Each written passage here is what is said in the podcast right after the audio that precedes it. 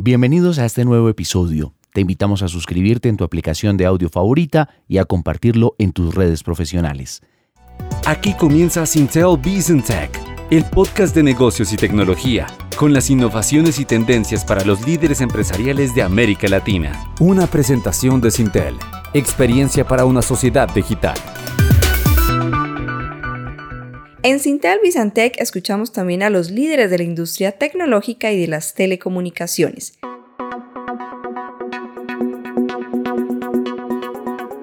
En Andicom 2023 hablamos con Fabián Hernández, CEO de Telefónica Colombia, a propósito de la próxima adjudicación del espectro electromagnético que permitirá el despliegue de las redes 5G.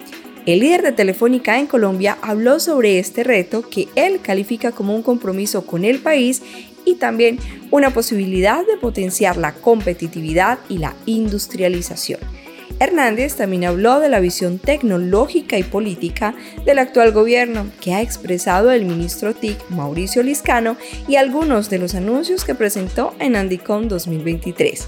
Aquí Fabián Hernández, CEO de Telefónica Colombia en Sintele Bizantec.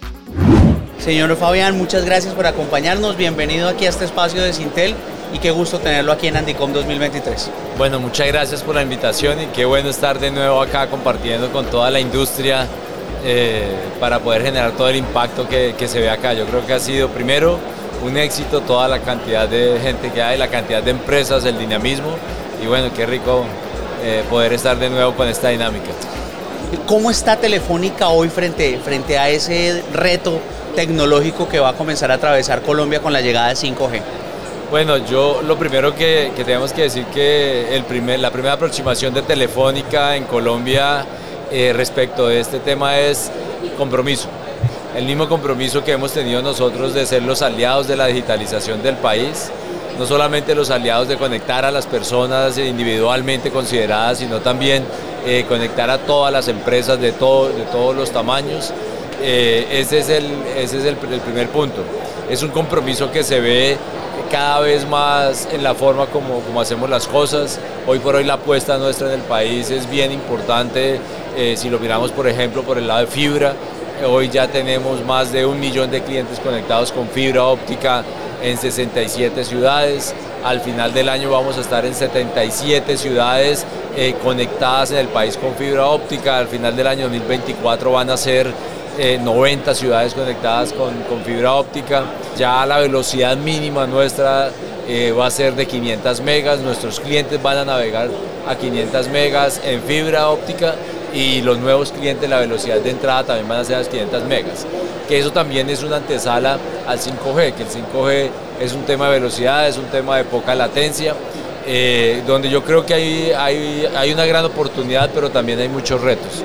Entonces nosotros frente a ese frente a ese proceso, obviamente todo el compromiso de acompañar al gobierno nacional en esta gran apuesta y yo creo que lo tenemos que acompañar por dos razones. Uno, porque el gobierno viene haciendo una tarea importante de desatrasar el cuaderno eh, de temas que tenía pendiente el sector.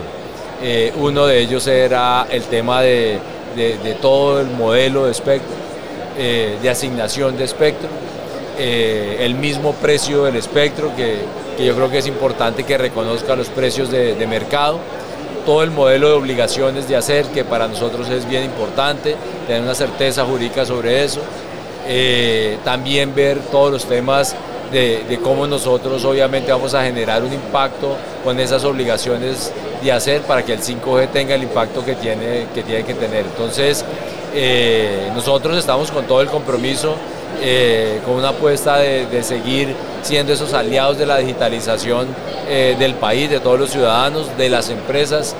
Recientemente hicimos otra apuesta adicional en temas de ciberseguridad, creando un centro de operaciones digitales, entonces en eso estamos trabajando también fuertemente. Luego ahí estamos con todo el frente de compromiso y de trabajo conjunto. ¿Quiere decir que cayó bien el mensaje del ministro Liscano de aquí abriendo Andicom? No, yo creo que el, mensaje del ministro en esta industria no puede ser distinto. Yo creo que el ministro está en una industria que genera mucho valor para, el país, eh, que es una industria de impacto transversal, que es una industria en la cual eh, tiene un ecosistema eh, de empresas de todos los tamaños, de, corporaciones, a nivel global, como es el caso de, Telefónica, que están acostumbrados a, este tipo, a este tipo de apuestas, que están acostumbrados a, hacer, este tipo de, trabajos de la mano con los, con los gobiernos. Y yo lo que creo es que, que es una oportunidad, tenemos hay unas brechas en el país y tenemos la oportunidad de cerrarlas conjuntamente. Sobre eso habló el ministro anunciando 800 mil millones de pesos en el presupuesto general de la nación para conectividad. ¿Es suficiente ese dinero? ¿Es un buen comienzo? ¿Se va a quedar corto frente a la, expectativa que tiene el país de cerrar la brecha de conectividad? ¿Cómo, cómo se ve? ¿Cómo lo ve usted? Bueno, yo creo que eh, más allá de, la, suma, la suma del dinero que, es grande, pero para que ustedes tengan dimensiones, eh, este es lo que aportamos nosotros entre todos los operadores al Fondo de Comunicaciones de cerca de 1.9 billones de pesos cada año. Esos son los ingresos del fondo por distintas, por distintas fuentes. Y una de las fuentes es la operación de los operadores, lo que hacemos por contraprestaciones por espectro, por todo. Eh, más allá que la, que la suma misma, eh, para nosotros lo más importante es en dónde se van a poner esos 800 mil millones. Yo creo que nosotros no podemos repetir los mismos errores del pasado como pasó en la subasta del año 2019, donde se hizo una apuesta grandísima de conectividad y hoy vemos y el país sigue sin estar conectado. Eh, la aproximación o el gran cambio que ha hecho este gobierno es de poder tener una, una visión de conectividad no por lugares, sino por, por población y vamos a llegar al 85% de la población eh, como meta de gobierno y seguramente nosotros como actores también ahí a poderlo conectar. Entonces lo importante es que esos 800 mil vayan enderezados o dirigidos en programas, en, forma de conectar, de poder llegar a ese 85% de la, de la población y en eso estamos trabajando con el ministerio. Claro, sobre eso, y para, para, mantenernos en el tema de la conectividad, el ministro también anunciaba que ya hay 19 mil comunidades de conectividad que podrían estar listas para comenzar ese proceso que anunció en su momento el presidente Petro y que el ministro explicaba con un poco más de detalle. Incluso les hace un mensaje a los grandes operadores para que sean socios de esos pequeños, de esas pequeñas comunidades.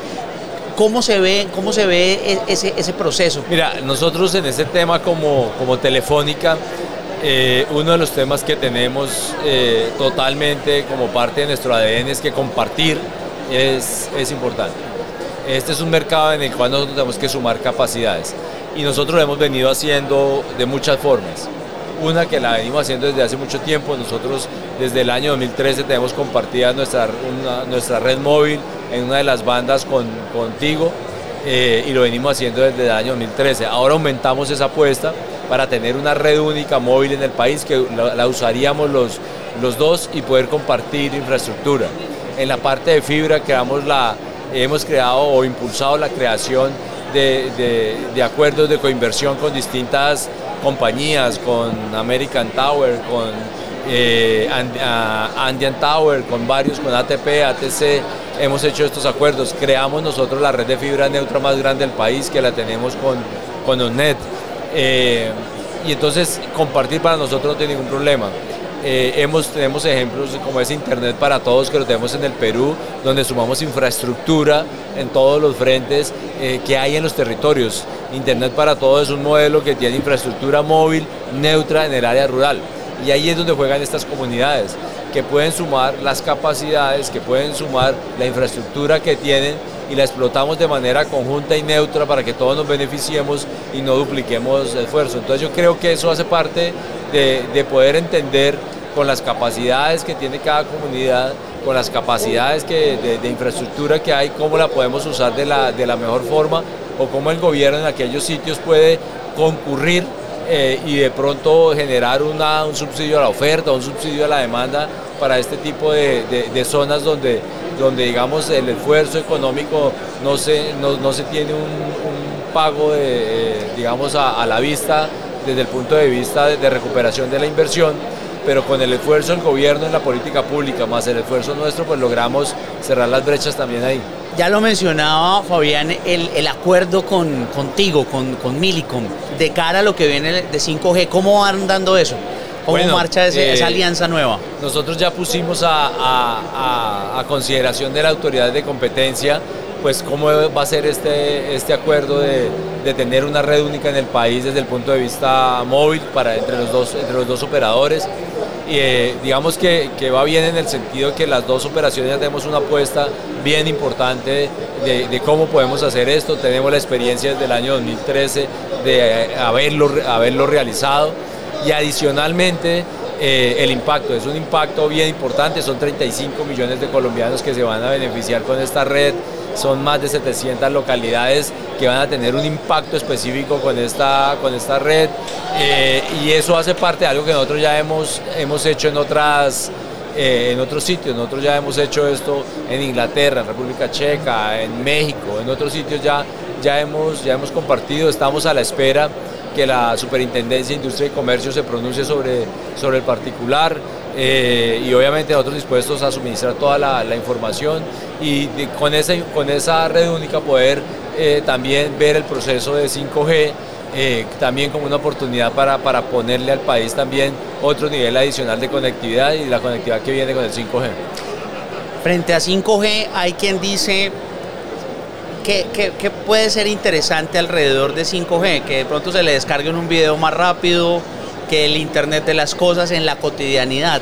En la industria viene la automatización, viene una cantidad de cosas que van a ser muy útiles con 5G. En ese sentido, ¿qué es preferible? ¿Una adjudicación regional o una a nivel general de las redes de 5G? ¿Cuál es la visión de, de Telefónica sobre esto? Yo creo que, la, que ahí el proceso lo que debe permitir son dos cosas. Uno, eh, espacio para quienes tengan los dos tipos de modelos, eh, modelos regionales o modelos de alcance nacional, eh, que iguale las condiciones para que todos estemos en el mismo punto de partida en el momento de la subasta, porque si una subasta de orden regional o la asignación de orden regional se da mucho tiempo después, pues yo creo que se, genera, se generaría un impacto negativo en la medida que ese negocio en ese sitio regional va a entrar al, al mercado mucho tiempo después cuando ya hayan entrado los demás operadores.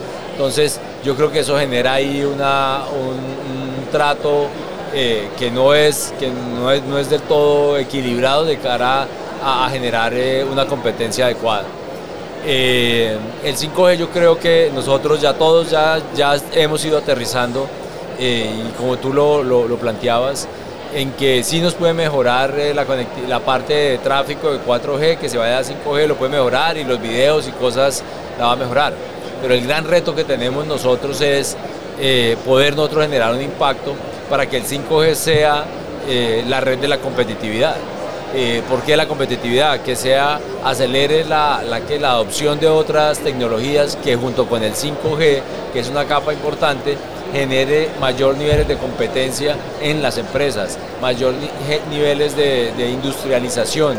Va a ser la red de la industrialización y el país en eso tiene una oportunidad grandísima. nuestro reto grande es escala y competitividad y nosotros en competitividad, si aceleramos los procesos de digitalización que tienen como base también el 5G, ahí vamos a generar un impacto diferencial bien importante.